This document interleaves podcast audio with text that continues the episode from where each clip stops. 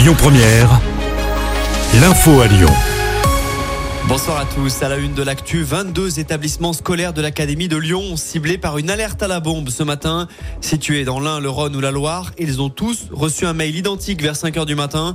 Le courriel faisait référence au conflit israélo-palestinien. Une demande de rançon était même formulée.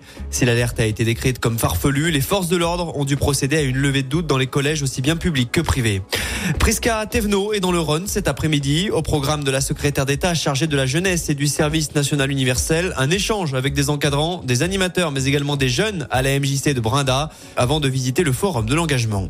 Et galère en vue pour les usagers des transports en commun. Des perturbations à prévoir sur le trafic du T2 et la ligne T5 tout au long de la journée. Cette dernière ne fonctionnera plus après 22h30 et la ligne T2 circulera uniquement entre Hôtel de Région Montrocher et Grange Blanche. Même chose demain. Des bus assurent les liaisons pendant deux jours.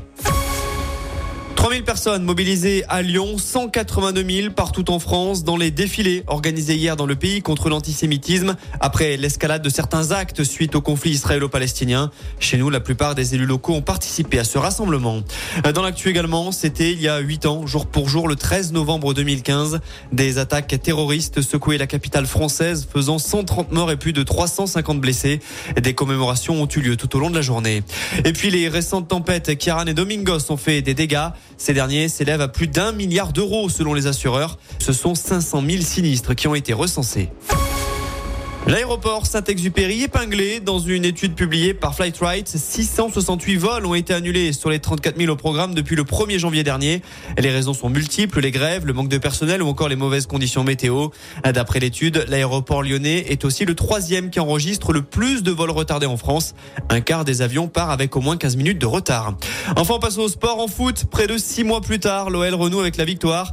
Les Gones se sont imposés dans la douleur. À Rennes, 1-0 hier soir après avoir joué tout le match en supérieur numérique.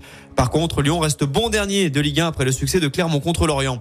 Et puis, victoire également de Lasvel en basket. Les Villeurbanais ont battu Dijon à l'Astrobal hier. Score final 79 à 74. Écoutez votre radio Lyon Première en direct sur l'application Lyon Première, lyonpremière.fr et bien sûr à Lyon sur 90.2 FM et en DAB+. Lyon Première